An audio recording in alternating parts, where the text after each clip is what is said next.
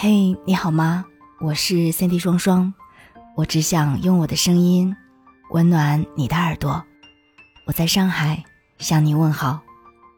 今天想跟你聊聊爱情。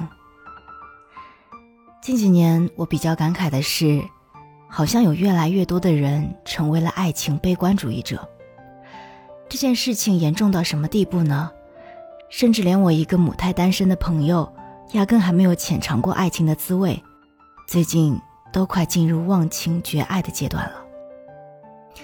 随着时间的推移，他保持单身的原因早就不是什么因为宅接触不到什么新人，而是他听过太多周围人糟糕的爱情，见证过太多朋友失恋时落魄的模样。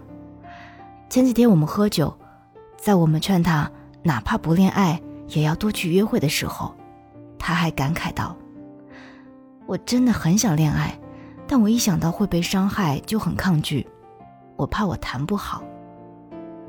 我特别理解这种心态，越是期待恋爱，就越害怕它失败，尤其是当那份喜欢一次又一次落空，当我们总是和不同错误的人纠缠时，现实就会让我们开启自我保护机制，成为这个不敢拿出勇气相信爱的人。”其实我作为一个有过几段并不美好恋爱的人，回忆起曾经也是痛苦大于快乐。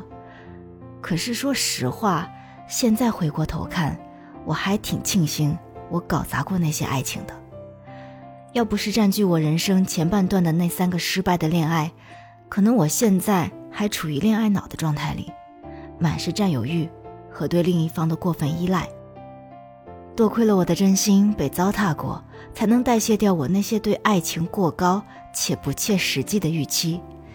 也正是因为遇见过烂人，才知道咬着牙及时止损，比因为舍不得而不断被内耗的感觉爽太多了。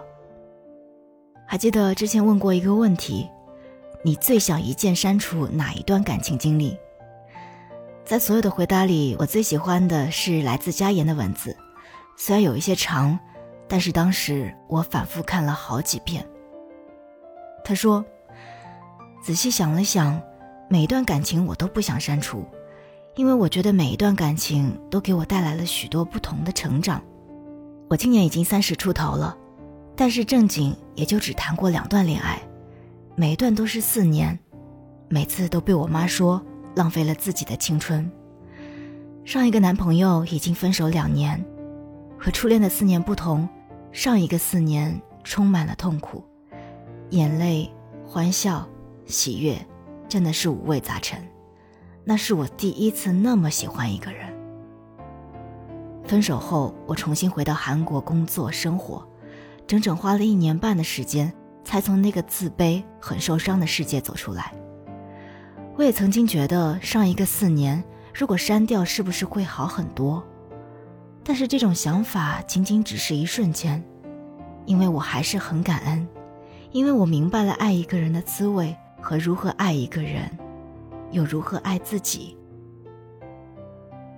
因为前任，我也收获了很多，改变了自己的人生轨迹和就业方向，也因为结识他，我遇见了很多贵人，是他让我长大了。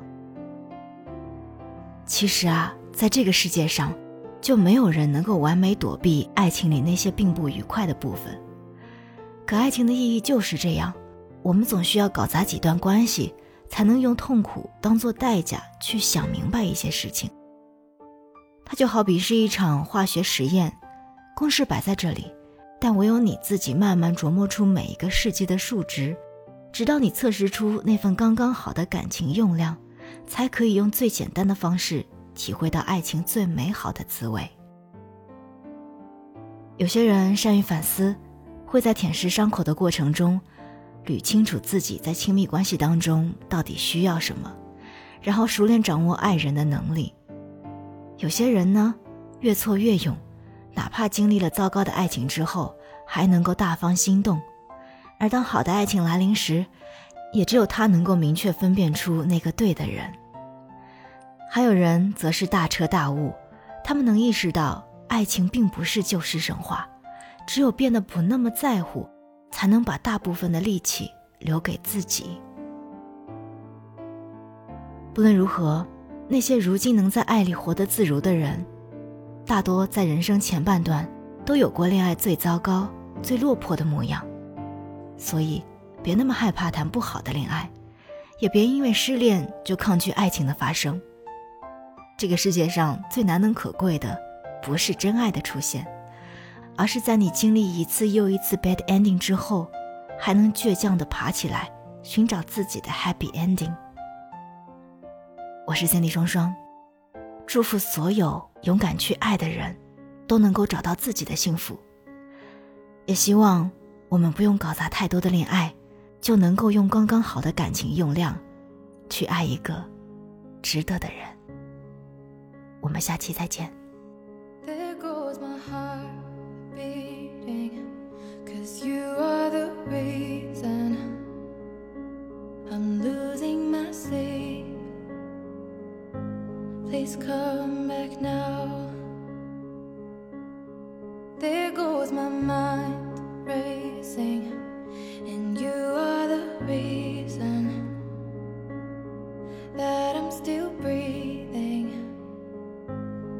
hopeless now. I'd climb every mountain and swim every ocean just to be with.